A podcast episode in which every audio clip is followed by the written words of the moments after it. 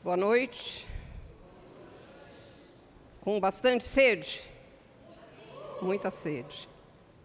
Hoje vai ser um dia muito especial no tema que nós vamos falar. E recordando o que a gente viu na aula 4, hoje é metade do curso. Aguenta firme, gente, só falta mais cinco. Então o Senhor interferiu no episódio da queda do homem no pecado e salvou aquele casal, né? Só para a gente recordar. Depois ele guardou o caminho para a árvore da vida, para que a raça humana não perpetuasse aquele estado em que se encontrava, salvos, né? A raça humana representada no casal, mas com velha natureza, com pecado ainda ali. Aí vimos a história de Caim e de Abel, das duas linhas que saem desses dois irmãos, apontando o caminho de Caim, o caminho da rebeldia. Eu expliquei que Caim era um homem religioso, aquela religião morta, fazendo o seu próprio caminho até Deus, e o caminho de Abel, o caminho da obediência. Falamos do desenvolvimento inicial da raça humana, os capítulos 4, 5 e 6 de Gênesis mostram essa, esse desenvolvimento inicial e a gente vê um, um desenvolvimento material incrível, incrível, mas quase que zero o desenvolvimento espiritual. E por isso Deus muda o rumo da história. E ele traz o dilúvio, que extermina com todos os seres humanos, com exceção de oito pessoas. E os animais que foram para a arca. O resto pereceu, morreu. Deus ia começar tudo, tudo de novo. Deus faz um pacto com Noé e que a terra nunca mais seria destruída por água. E com Noé e seus filhos, Deus começa tudo de novo. Quando vocês pegam a Bíblia agora, dá para ver assim a, a continuidade? É muito bom. Então, com Noé e os filhos, Deus vai começar tudo de novo, ele dá novas ordens, novas direções, ele muda o relacionamento dos animais com os seres humanos, ele manda comer carne, que até ali só comiam ervas, todos, homens e animais, proíbe comer sangue, institui a pena de morte. Deus estava fazendo o quê? Estabelecendo um governo, estabelecendo leis, para que as pessoas não fizessem agora, na queda, o que desse na cabeça. Né? Pisava, matava, no, no pé matava, outro encostava, matava. Agora ele está estabelecendo leis e um governo. Tudo certo? Gente, todos os povos e nações da terra tiveram origem nos três filhos de Noé. Em Gênesis 9, os versos 18 e 19, você pode pôr a, um. Diz assim: Os filhos de Noé que saíram da arca foram Sem, Cã e Jafé, ou Cão. Cã é pai de Canaã. Estes três são filhos de Noé, e a partir deles se povoou toda a terra. Eu estou lendo o texto bíblico. Então, todos os povos vieram dos três filhos. Ali, olha, Adão e Eva, Abel foi morto, Sete, aquele outro filho que nasceu. Então, a genealogia que vem de Sete é que importa, porque as genealogias vão seguindo para apontar para quem? Para Jesus. Então, Sete, Noé é descendente de Sete, e Noé teve os três filhos: Cão, sem e Jafé. Cão deu origem aos povos, ele tinha um filho chamado Canaã, né? São os filhos dele, de, aos povos que estavam em Canaã. Put, hoje é a Líbia. Misraim é o Egito, deu origem, né? Cuxi deu origem a, a Iraque, Etiópia e as várias tribos da África. E eu pus um nome ali, descendente de Cuxi, um homem chamado Nimrod, que nós vamos falar depois dele. De Sem vieram os assírios, os babilônios, os árabes e os hebreus, dos quais descende Abraão. Então Jesus vem dessa linha de Sem. E de Jafé, Jafé significa expansão, vieram, veio a maioria das raças que existem hoje vieram de Jafé. Na sua apostila você tem o nome dos, dos filhos de Jafé e, e que povos vieram deles, né? Mas em geral vieram os citas, os russos, os gregos, os italianos, os franceses, os espanhóis, alemães, celtas, eslavos, escandinavos, géteres, teutões, belgas, anglo-saxões, holandeses, suíços, hindus, persas, búlgaros, japoneses e talvez os chineses. Não se tem certeza, por causa de uma determinada passagem, pode ser que os chineses vieram deles. Né? A gente não pode ficar parando para os detalhes. Preto significa, perdão, cão significa preto ou quente, a palavra cam, ou ram, ou cão. E os descendentes a gente viu. Shem ou Sem significa o nome, o nome. E quando fala de Sem, fala assim: Bendito seja Jeová, Deus de Sem. Isso significa que Sem e seus descendentes seriam portadores especiais da revelação divina. Porque de Sem é que vem quem? Jesus. Ele vem dessa linhagem. E Jafé significa expansão, é muito apropriado, porque dele Talvez a maioria aqui seja jafético, povo jafético. Se tiver árabes, judeus, são semitas, né? E ou os de cão também. Tá aí, tá tudo bem entendido, né? Vocês têm isso na apostila, não assim, mas até melhor explicado. Gente, vamos entender bem uma coisa. Até aqui, até aqui, a raça humana era uma só. Não tinha divisão de nações, de povos, de línguas. Era uma só até aqui. Mesma língua, mesma, mesma, mesma é, as, as ordens de Deus para todos igualmente.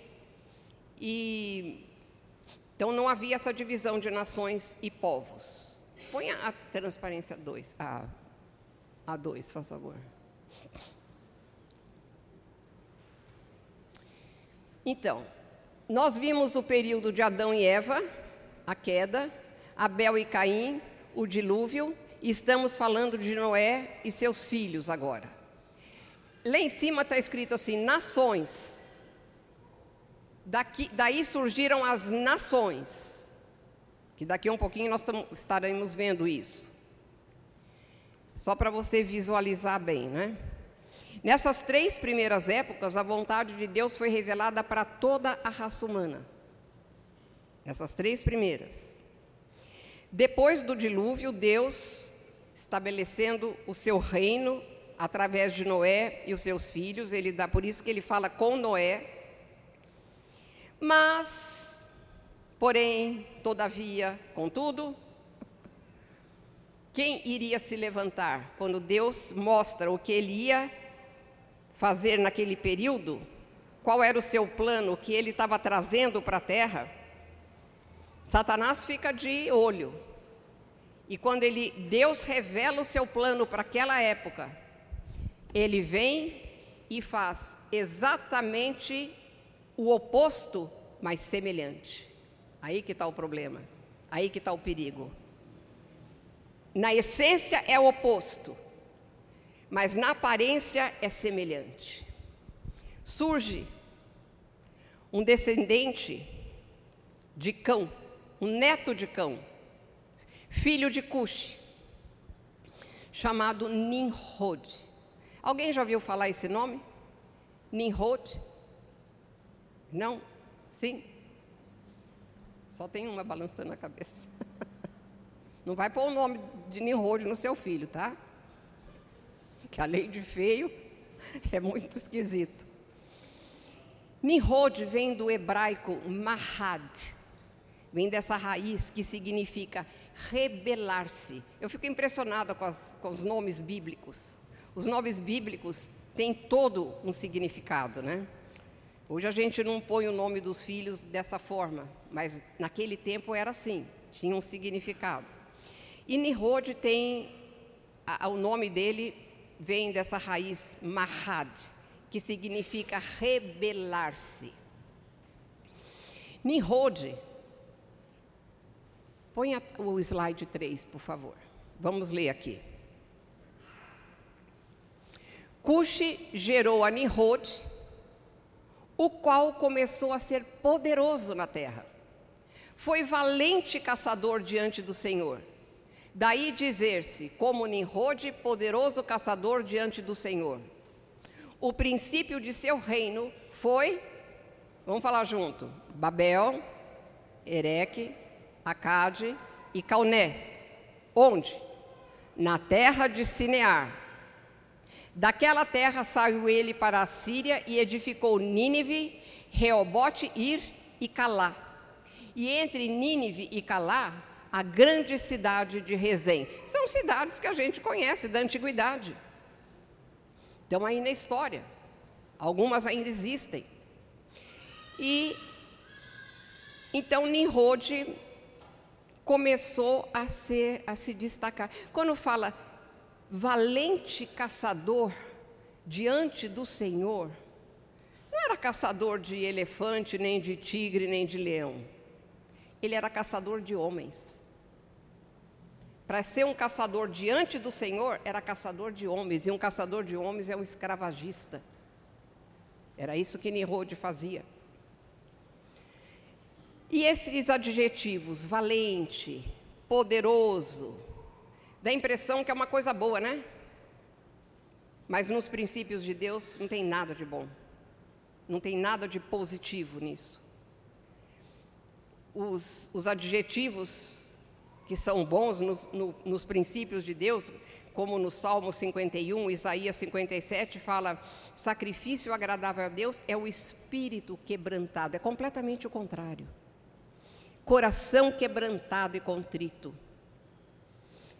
e em Isaías 57 ele diz: Habito também com o contrito e o abatido de espírito. Mas Nimrod não era nada disso.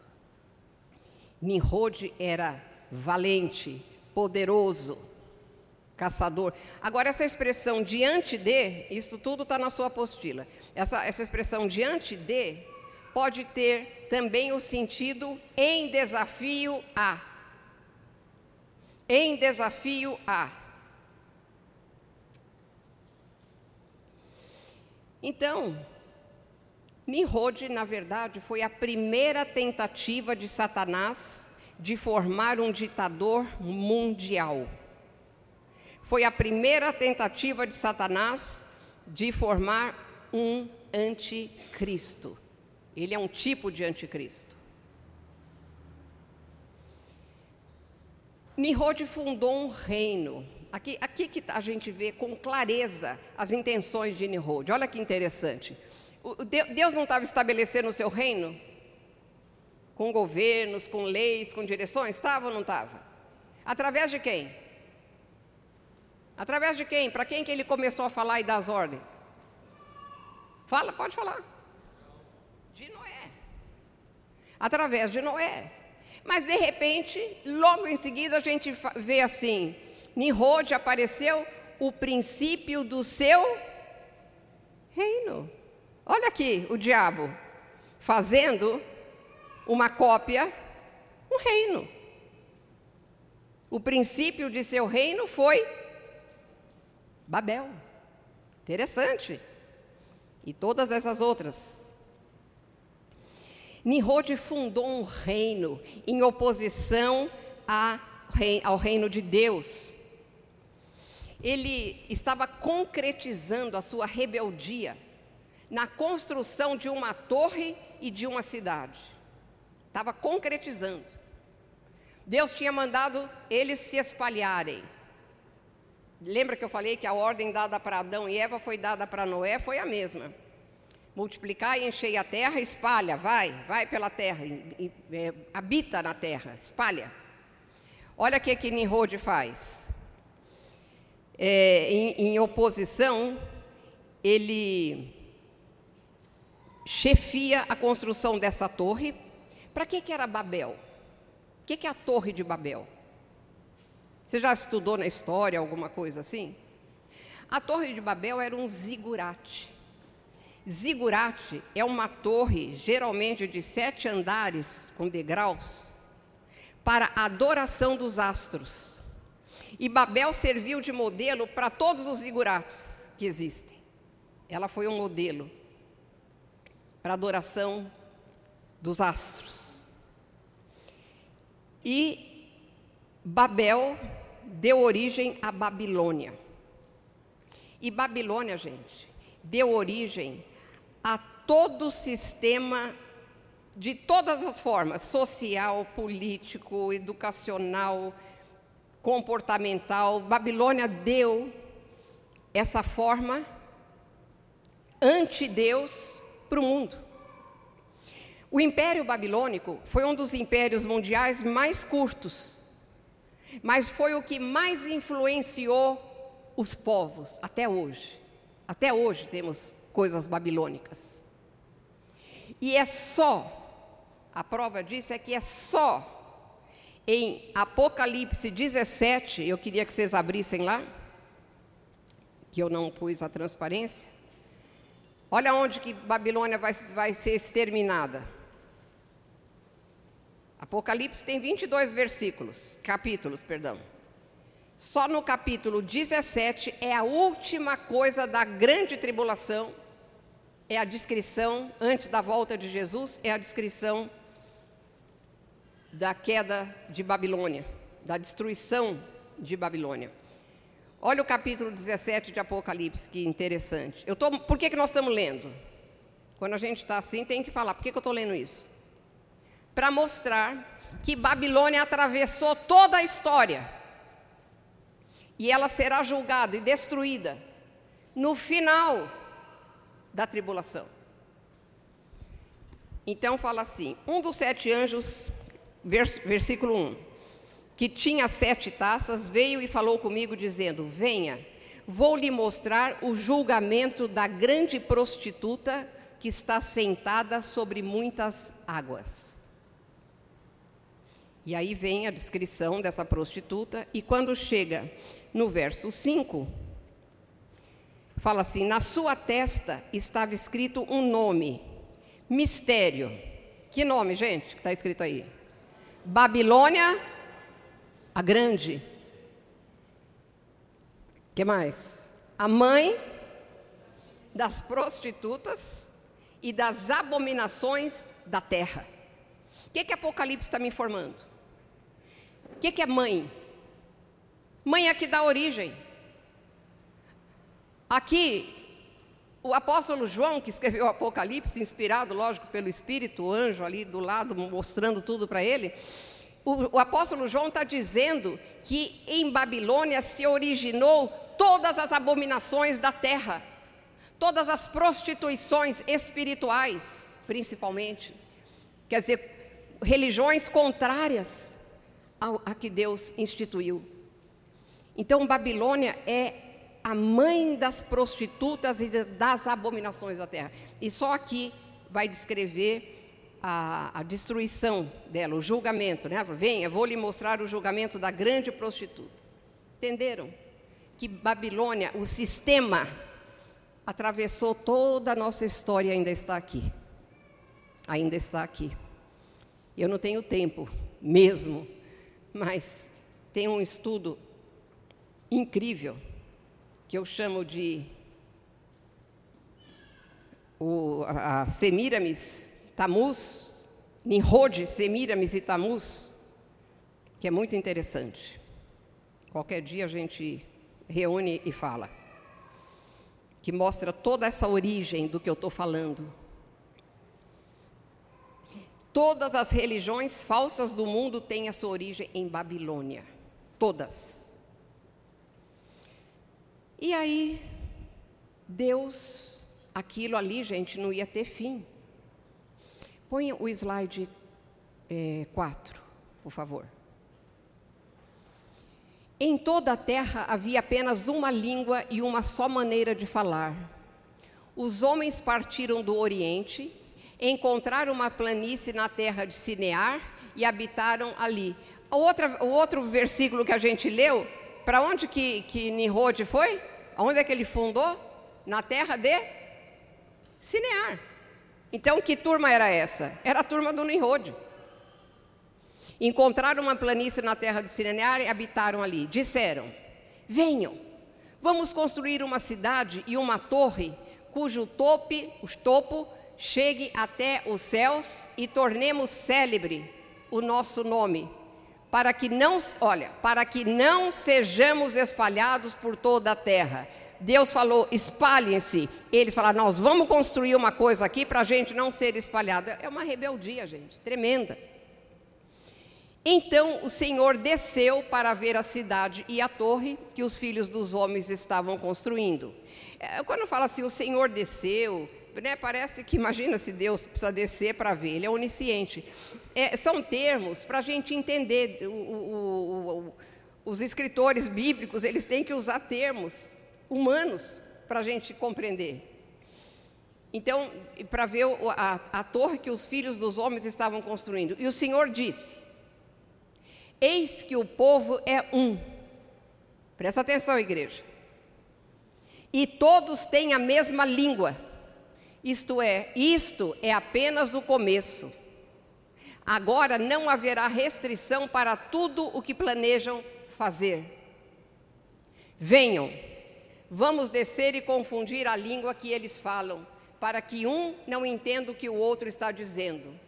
Assim o Senhor, os dispersou dali pela superfície da terra e pararam de edificar a cidade. Por isso a cidade foi chamada de Babel, porque ali o Senhor confundiu a língua de toda a terra e dali o Senhor os dispersou por toda a superfície dela. Fizeram o que o Senhor tinha mandado. Talvez nessa ocasião, nos tempos de Peleg, pode ser, que a terra se dividiu, né? que a costa, a costa da América do Sul e da África, elas combinam. E, e lá em Gênesis diz que a terra, no tempo de Peleg, que significa divisão, é um, um, um homem, se dividiu. Eles tiveram que se espalhar. Mas, gente, o povo era um, com a mesma língua, e não haveria restrição para tudo que planejavam fazer. Olha o, o, a força que a unidade tem. Igreja, essa é a nossa força. Igreja, essa é a nossa força. A unidade. Uma só maneira de falar, não precisa ser as línguas, as línguas é, inglês, francês, alemão, não é isso. Mas só uma maneira de falar como a Bíblia fala. Não importa se é em inglês, se é em francês, se é em árabe, se é em grego. Aqui a gente vê a unidade, como é poderosa. E Satanás tem dividido a igreja de Jesus como nunca, porque ela enfraquece. Nós temos que orar contra isso, igreja. Nós temos que clamar pela unidade da igreja, porque está escrito que só quando nós formos unidos e amarmos uns aos outros, o mundo vai conhecer o evangelho de verdade. Mas aqui eu fico impressionada com a força da unidade que Deus desceu para espalhar, senão não teria fim, não teria como. Então as nações, Deus espalhou né, as terras, assim foram criadas as nações, e o modelo foi Babilônia. O modelo das nações que se espalharam foi Babilônia. É, era uma, uma, um antagonismo, um, uma rebeldia contra Deus e o plano da implantação do seu reino aqui. As nações se desenvolveram segundo Babilônia e ficou patente, ficou claro a rejeição a Deus. Concordam? Vocês estão percebendo a, a, o andamento da, da carruagem aqui? Mas Deus não rejeita a raça humana. Eu fico impressionada. A, a, humanidade, nesse episódio de Babel, e dessa tentativa, e depois eles construíram Babel e Babilônia. Mostrou que não quer o governo, a direção de Deus. As nações rejeitaram, ficou provado, ficou nítido, ficou claro. E de agora em diante, porque Deus não rejeita as nações, Deus não vai mais lidar com as nações. Eu acho que é para não aumentar o pecado, né? Deus não vai mais lidar com as nações. Lembra até agora, por isso que eu enfatizei, até agora ele falava com as nações, mas agora não vai mais falar. Ele vai levantar um indivíduo, um indivíduo, e a partir dele formar um canal. Para quê? Para abençoar as nações. É impressionante. É impressionante o amor de Deus e o plano dele não vai ser frustrado jamais. O programa de Deus, então, para as nações ficou em suspenso, e ele vai chamar dentre as nações um indivíduo para formar uma nação especial para abençoar as outras nações que o rejeitaram. Eu pergunto assim: que amor é esse? Que amor é esse?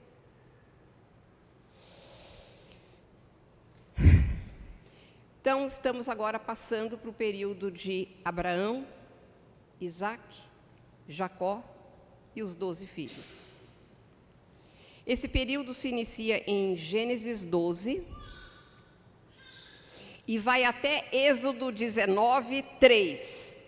Por que tão nítida o trecho, né, o, o bíblico que conta essa história. Porque em Êxodo 12 tem a chamada de Abraão que Deus faz. Esse homem é Abraão, você já deve ter já desconfiado. E em Êxodo 19:3, Deus começa a dar a lei. Mas esse período de Abraão, Isaac, Jacó e seus filhos é que cobre isso a chamada de Abraão até eles se tornarem um povo. Até eles se tornarem um povo. De Ur da Caldeia.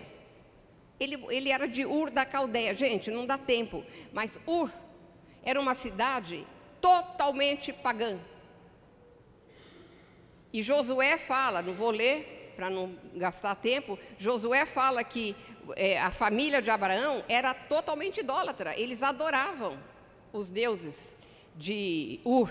Agora, Ur, ele não, essa cidade não tinha um deus ou uma deusa. Ela era dedicada à deusa Lua, chamada lá de Nana.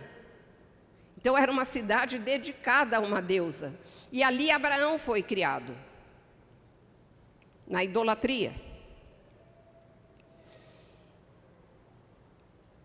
Deus chama esse homem para ele formar uma família que se tornaria um povo, vai acompanhando, um homem, uma família, essa família ia se tornar um povo e esse povo ia se tornar uma nação.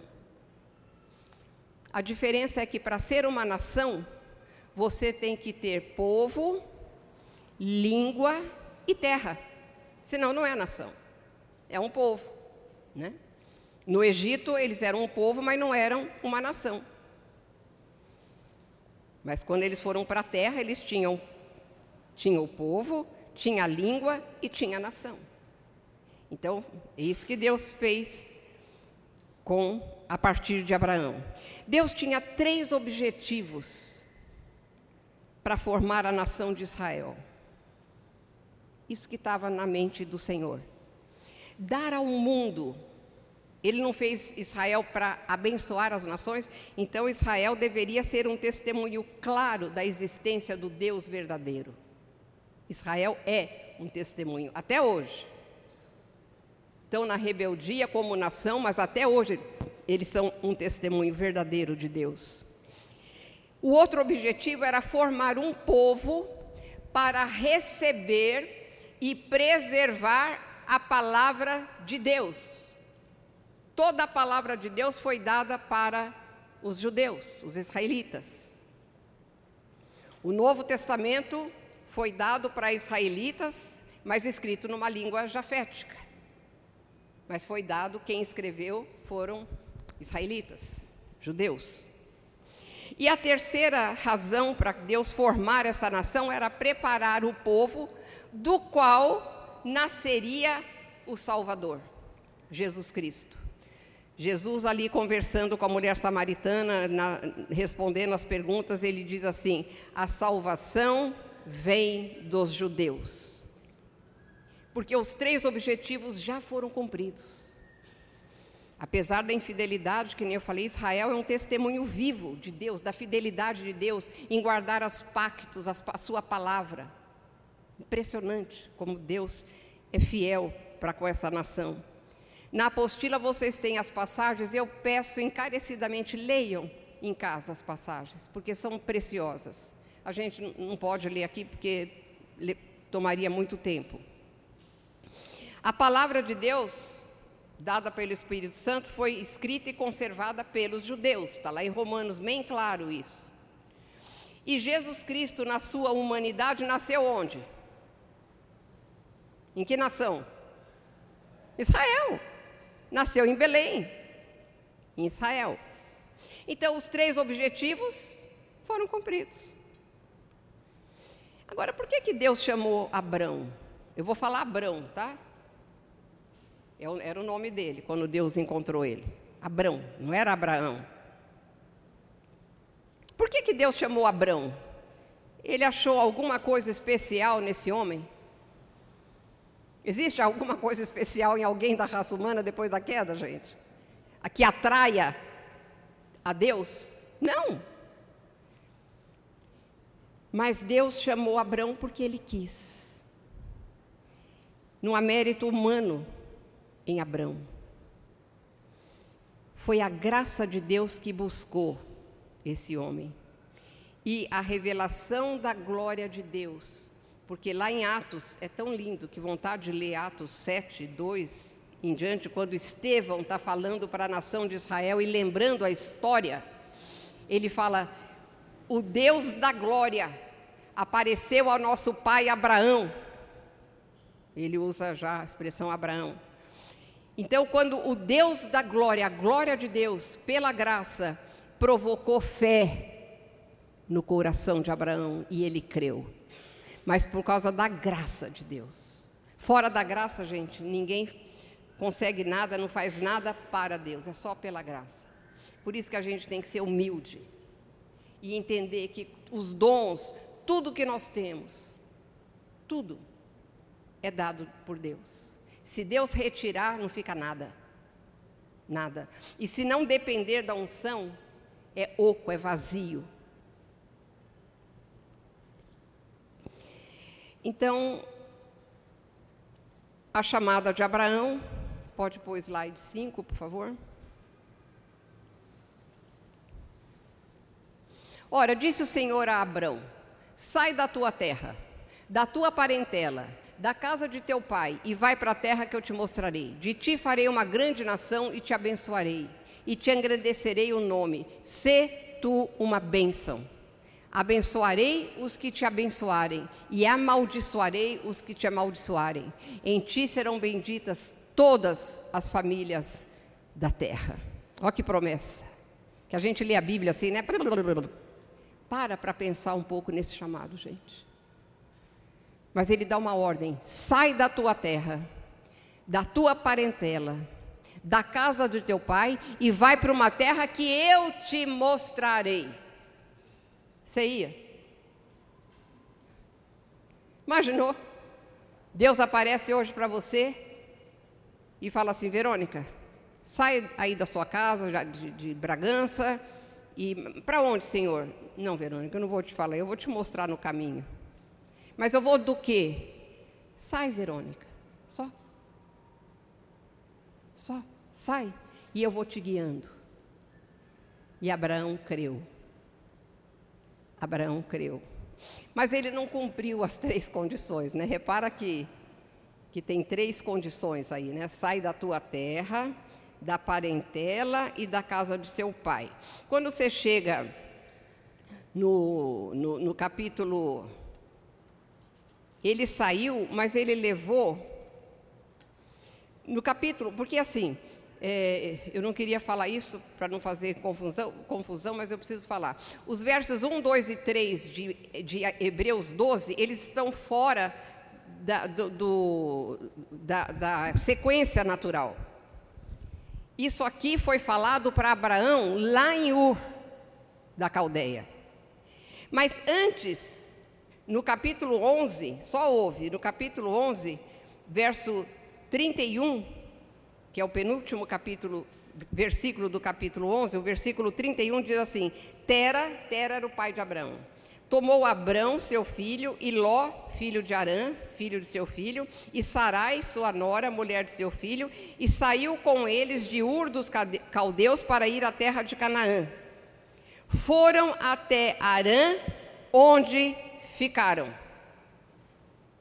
Mas quando a Bíblia descreve isso aqui, que Tera pegou os filhos, o sobrinho, a nora e foi para terra, foi para Arã, é, para a terra de Canaã, mas eles foram até Arã e ficaram.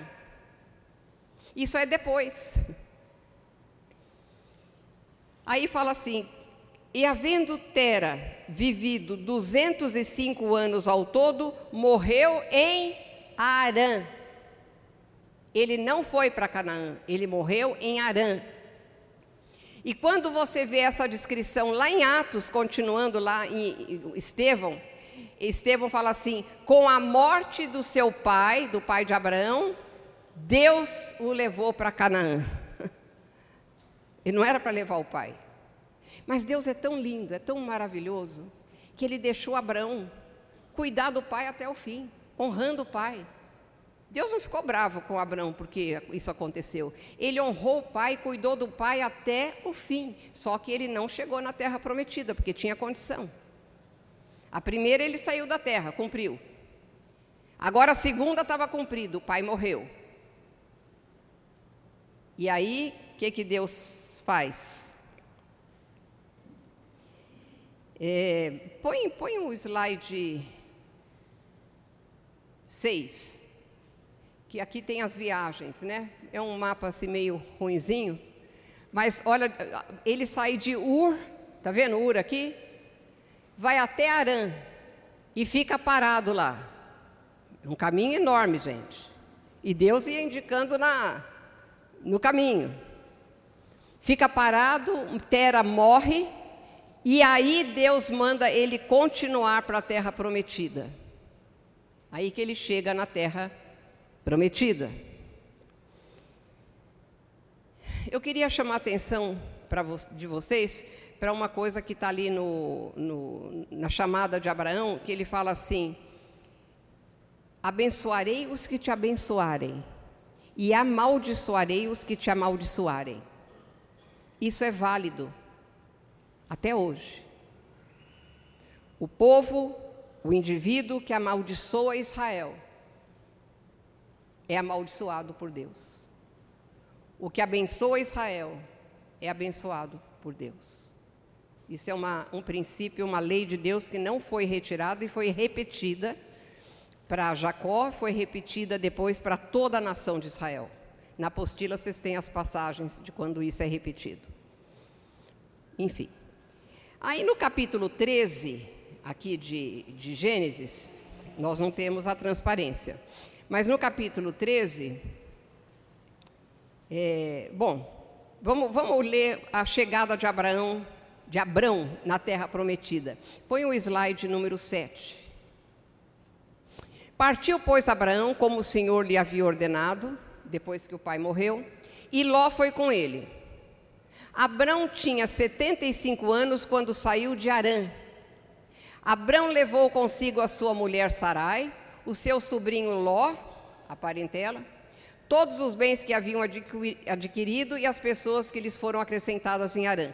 Partiram para a terra de Canaã e lá chegaram. Partiram para a terra de Canaã e lá chegaram. Abraão atravessou a terra até Siquém, até o carvalho de Moré. Nesse tempo, os cananeus habitavam essa terra. O Senhor apareceu a Abraão, Abraão e lhe disse: Darei esta terra à sua descendência. Ali Abrão edificou um altar ao Senhor que lhe tinha aparecido. O que, que Deus estava fazendo? Deus estava falando assim: Abrão, é aqui mesmo. É essa é a terra que eu te prometi. Estava confirmando. E aí ele faz um altar. Abrão sempre faz um altar para o Senhor. E no capítulo 13 é muito importante o que, que aconteceu no capítulo 13 a gente vai ver que os pastores, que eles tinham muitos bens, tanto Ló quanto Abrão. Os pastores do, do, dos rebanhos dos dois começaram a brigar, a se desentender, a discutir, a ter problemas. Chegou num ponto que eles tiveram que se separar. Eles tiveram que se separar foi quando Ló, achando que ia ter uma vantagem grande, olhou uma campina maravilhosa, falou: "É para lá que eu quero ir". Só que lá estava Sodoma e Gomorra. E Abraão, Abraão é tão de Deus, é tão humilde, que ele fala: Ló, escolhe, você escolhe. Espera, era Abraão que tinha que escolher, né? Não, você escolhe. Para o lado que você escolher, eu vou para o outro. E ele escolheu o mais lindo, porque as aparências se enganam. E ele vai para o lado de Sodoma e Gomorra e Abraão fica e aí, o que, que tinha acontecido? A terceira condição cumprida. A parentela foi embora. E é tão incrível que no verso 14 do capítulo 13, diz a senhora que o, ele separa de Ló, fala assim: Disse o Senhor a Abrão, depois que Ló se separou dele. E em continuação do versos 14 a 17, Deus reafirma a sua promessa com mais detalhes e fala: toda essa terra, Abraão, olha para lá, olha para cá, olha para ali, tudo é teu. Aí que ele vai falar, quando Ló vai embora. Agora percorre essa terra, porque ela vai ser tua. Aí ele dá detalhes. Sabe, a gente precisa ter, prestar atenção na nossa convivência com Deus, é muito sério. É muito sério tudo que Deus nos fala. E o capítulo 14, né, nós estamos falando de Gênesis. Capi no capítulo 14 é muito interessante também, porque Abrão livra Ló com uma batalha sobrenatural. Abrão não tinha um exército, gente. Ele tinha pastor, ele tinha homens ali, sim, mas nenhum treinamento de guerra. E com esses seus homens, ele livra Ló porque quatro reis tinham invadido Sodoma, Gomorra e as, e as cidades circunvizinhas e tinham destruído cinco reis. Presta atenção: quatro reis tinham derrotado cinco reis, inclusive o de Sodoma e Gomorra, e tinha pego tudo, tudo da cidade, os bens, as pessoas, e tinha levado cativo. E Abraão fica sabendo. E ele pega os seus homens e ele derrota os quatro reis que tinham derrotado cinco. É sobrenatural ou não é? E na volta dessa batalha, ele encontra um personagem chamado Melquisedeque. Já ouviram falar em Melquisedeque? Ele encontra Melquisedeque e ele oferece dízimo e Melquisedeque o abençoa. E nesse encontro, Deus se revela a Abraão como o Deus Altíssimo. Os nomes de Deus, gente, são importantíssimos, vocês nem têm ideia. Tem um estudo só sobre nome, os nomes de Deus. Para vocês terem uma ideia, nomes, atributos de Deus na Bíblia inteira podem somar mais de 700. E não é para variar. Não é questão de uma gramática, de uma variação para ficar mais interessante a descrição. É porque cada nome revela uma faceta de Deus, revela um aspecto de Deus, do que a gente pode conhecer. Se vocês pararem para pensar, nós vamos passar a eternidade. A gente não entende isso, só ouve e, e creia. Nós vamos passar a eternidade conhecendo a Deus. Dá para entender um negócio desse? Nunca vamos parar, terminar de conhecer a Deus. A vida eterna é essa, que te conheço a ti, o único Deus vivo, a Jesus Cristo a quem enviaste. A gente nem entende um negócio desse, né? Sempre eu vou ver uma coisa nova.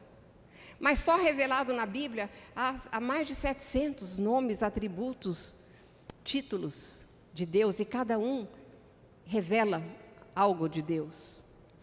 E ainda tem um novo nome de Jesus que só vamos conhecer lá.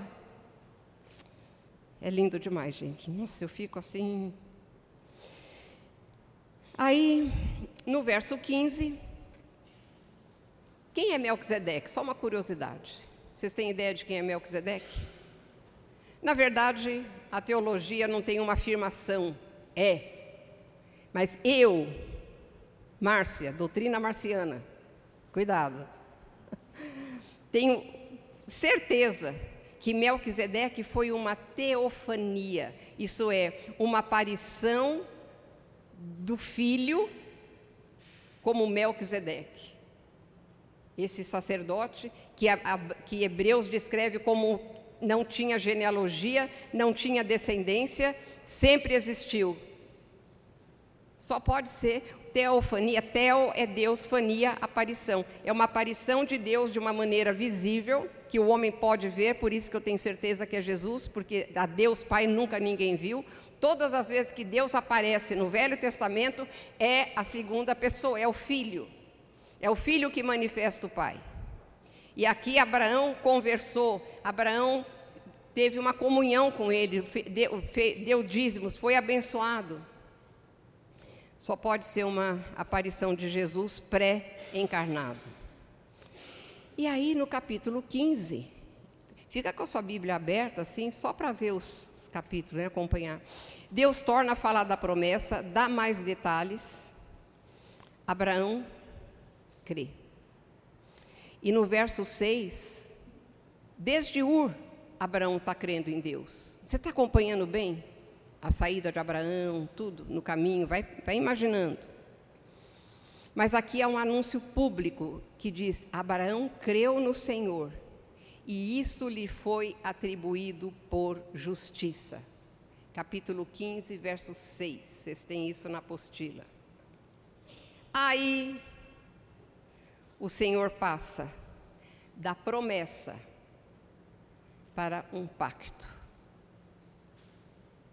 Da promessa que ele estava fazendo, vai ser isso, vai ser aquilo, você vai ter isso, essa terra, olha ali, vai lá, tudo vai ser seu. Promessa, promessa, promessa. Mas agora, ele vai fazer um pacto. E é disso que eu estava falando. Vocês lembram da eterna aliança? Lembram? Vocês estão dormindo? Vamos ficar de pé, espreguiçar e sentar de novo. Lembra da eterna aliança? A eterna aliança, o que, que era? Uma aliança feita quando?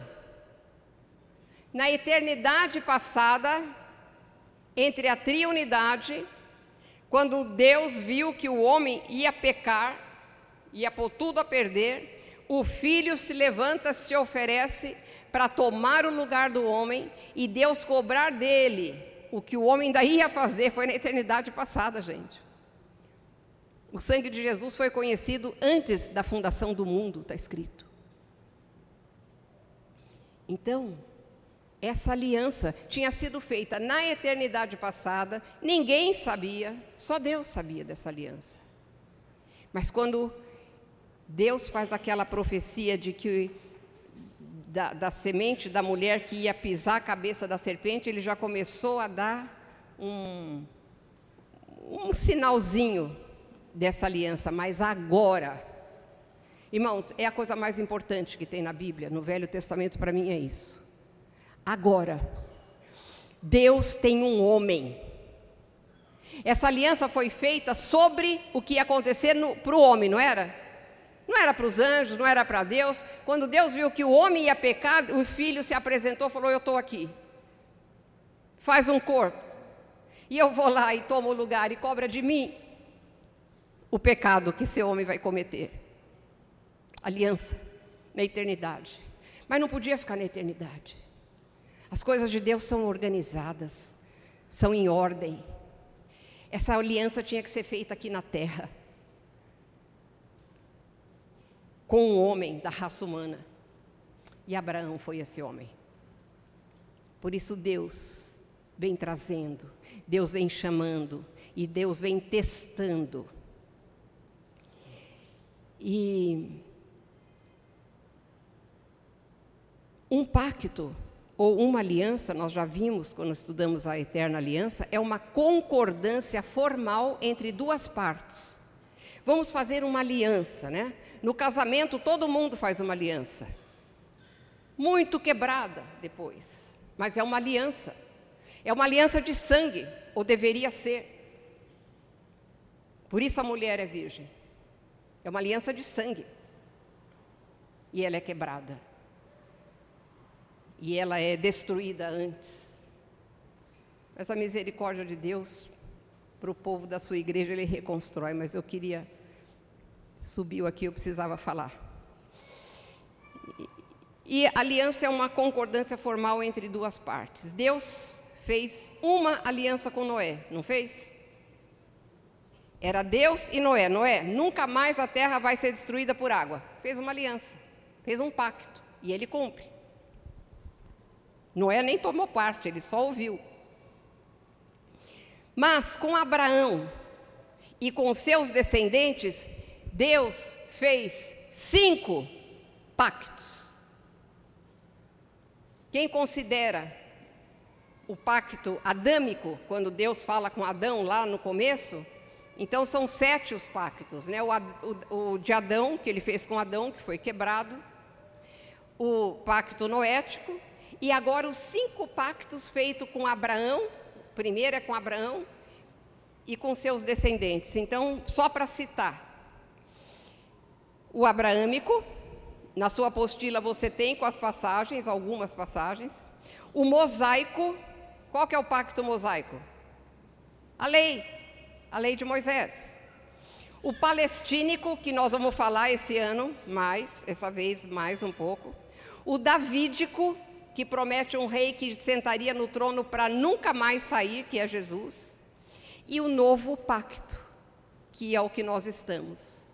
Cinco pactos, todos feitos com o povo que veio de Abraão, com Israel. Agora, vamos entender um pouquinho. Há pactos condicionais e pactos incondicionais. O que, que é um pacto condicional? Está tá falando, tem condição. Se você fizer isso, isso, isso, isso, então eu faço isso, isso, isso. Portanto, se você não fizer, eu também não faço. Condicional. E há pactos incondicionais, em que uma parte, um pacto sempre tem duas partes, mas o incondicional, uma parte se compromete, independente se a outra vai cumprir ou não. E em Israel havia uns pactos bem interessantes, não só em Israel, mas naquela região. Tinha o pacto tinha o pacto da sandália. Era assim, a gente fazia um pacto. Então fazíamos o, os termos do pacto, isso, isso, isso, e a, eu tirava a minha sandália, a outra parte tirava a sandália, a gente trocava as sandálias. O par, né? Enquanto eu tivesse a sandália do meu companheiro de pacto e ele tivesse a minha, o pacto estava de pé. Mas se a, a pessoa, eles até roubavam a sandália para terminar o pacto. Era muito engraçado, mas se, a, a, se, se, se, eles perdessem a sandália, ou, ou, ou, uma das partes recuperasse a sua sandália, o pacto estava terminado. Tinha o pacto de, do sal também.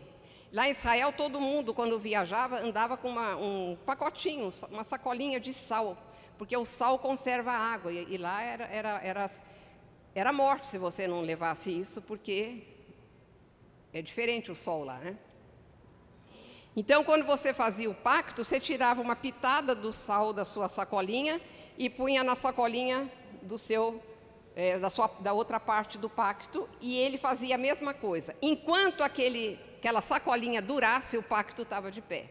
Quando a sacolinha terminasse, o pacto terminava. Só para curiosidade. Mas havia um pacto chamado Pacto de Sangue pacto de sangue. Como era esse pacto? Eu entrava com os termos, combinava os termos com meu companheiro, com minha companheira de pacto. Combinado os termos, era um pacto seríssimo.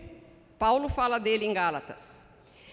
A, a gente matava um animal, partia aquele animal no meio, vai imaginando e punha metade das, da das partes do animal de um lado e metade da outra. E aí, de mão dadas, com meu companheiro de pacto, a gente falava os termos do pacto, repetia.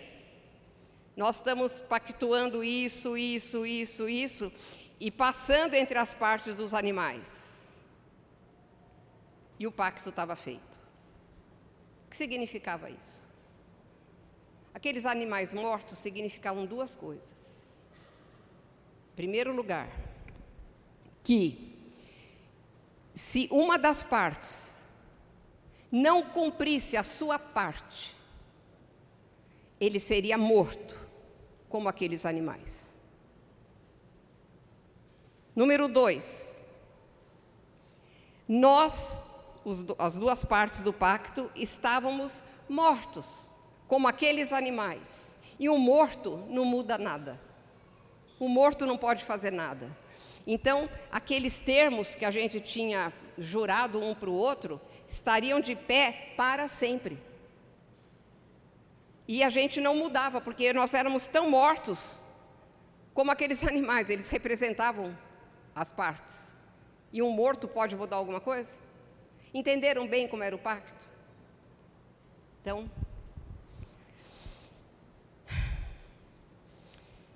Eu queria que você pusesse o slide 8, por favor.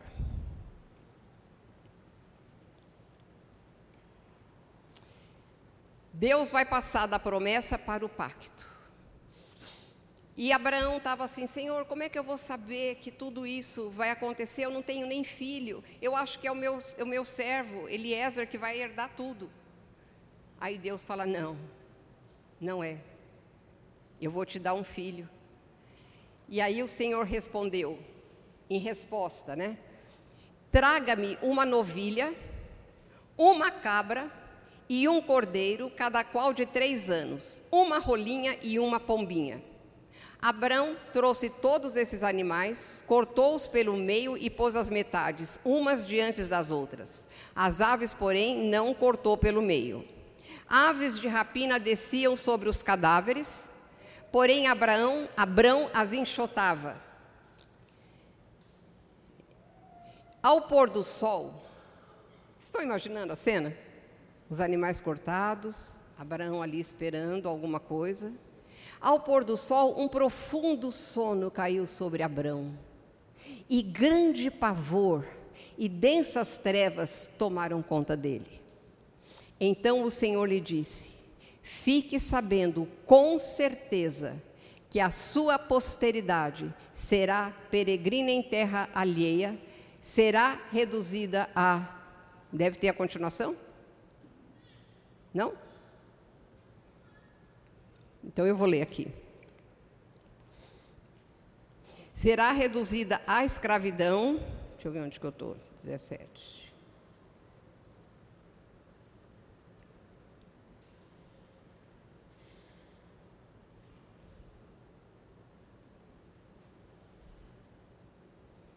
Hum.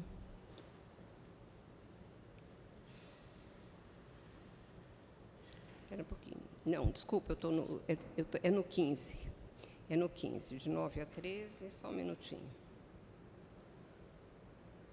Fique sabendo com certeza que a sua posteridade será peregrina em terra alheia, será reduzida à escravidão e será afligida durante 400 anos. Foi o tempo que eles ficaram no Egito. Mas eu castigarei a nação que os escravizar. Depois eles virão, sairão com muitas riquezas, e você irá para junto de seus pais em paz. Será sepultado em boa velhice. Na quarta geração voltarão para cá porque a medida da iniquidade dos amorreus ainda não se, se encheu. Quando o sol se pôs e houve densas trevas, eis, presta atenção, igreja, que um fogareiro fumegante e uma tocha de fogo passaram entre aqueles pedaços dos animais. Naquele mesmo dia, o Senhor fez aliança com Abraão, dizendo: A sua descendência dê essa terra, desde o rio Egito até o grande rio Eufrates. E vai falar mais detalhes das, dos limites da terra, né? Abraão sabia do que ia acontecer. Quando Deus falou, pega os animais, mas ele deve ter ficado espantadíssimo com o número de animais, porque um era o suficiente. Aliança, para fazer essa aliança de sangue, um animal. Mas Deus manda pegar três animais e ainda uma rolinha e uma pombinha. Por que três? Porque Deus ia fazer um pacto incondicional, onde Ele assumiria a responsabilidade. E Deus é triuno, por isso três.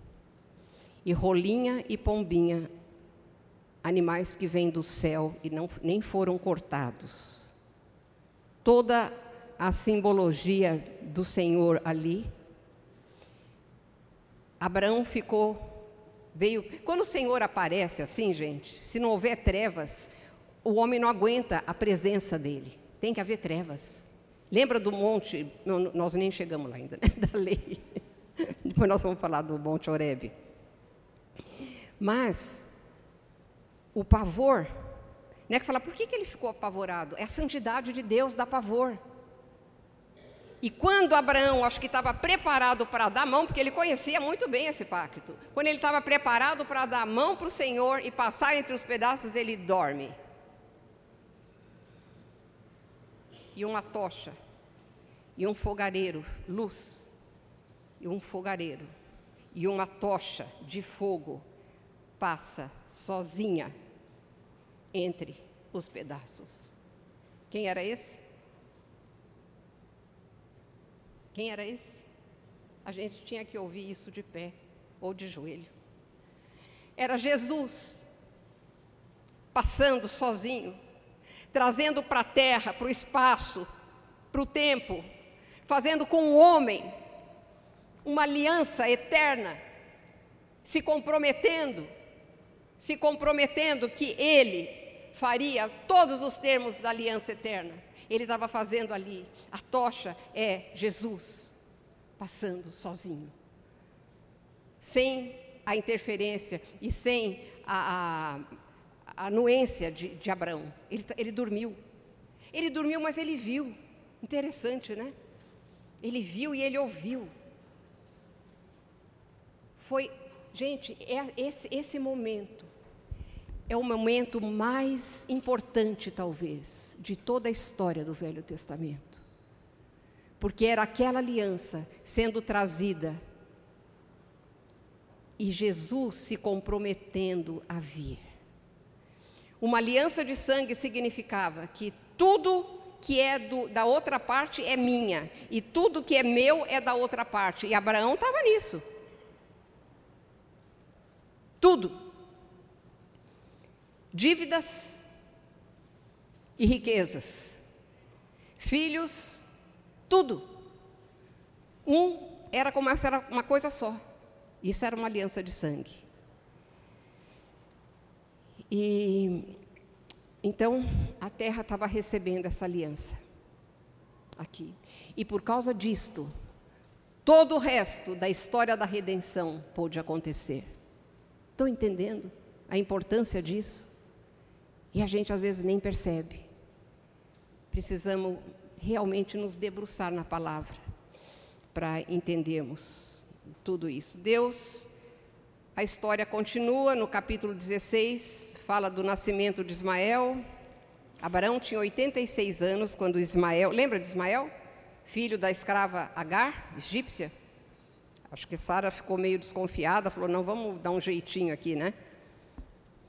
E ela atravessou um pouco os planos de Deus, mas Deus é tão maravilhoso que ele tem uma promessa com os árabes. Os árabes vão ser abençoados por Deus. É impressionante isso.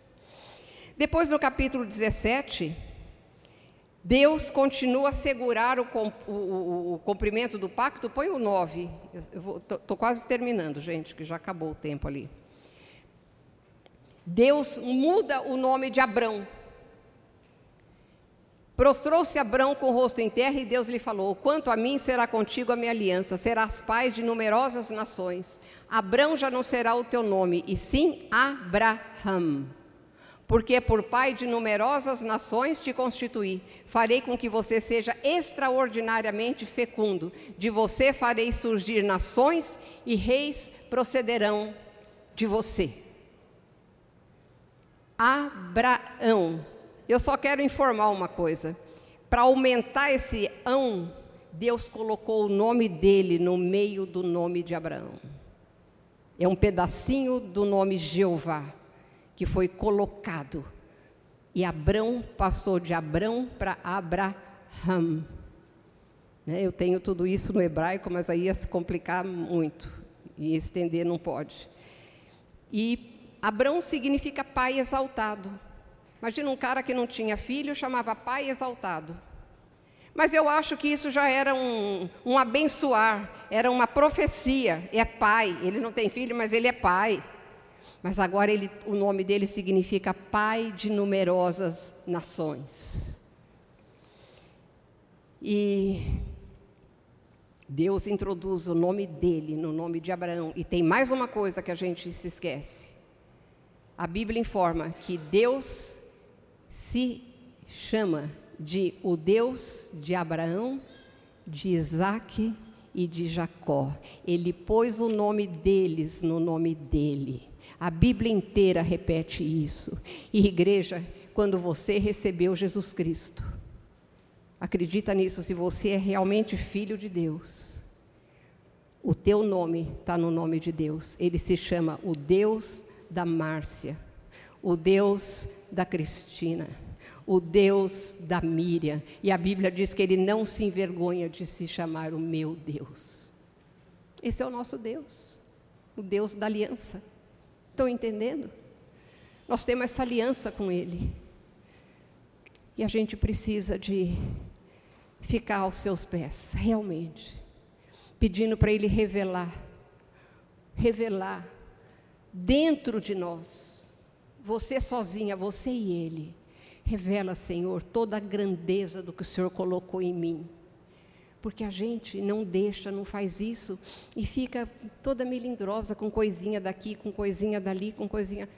Gente, Deus pôs o meu nome no nome dele e o nome dele no meu nome. Eu tenho um nome novo que eu ninguém sabe. Eu, nós vamos, quando a gente chegar lá, que vai ter esse nome. É um nome novo. Está escrito numa pedra branca, um nome novo que ninguém conhece. E Jesus tem um nome novo que ninguém conhece, nós vamos conhecer lá. Eu tenho a impressão que é um nome que não é digno de ser falado aqui. E eu tenho um nome novo. Tudo por causa dessa aliança. Amém?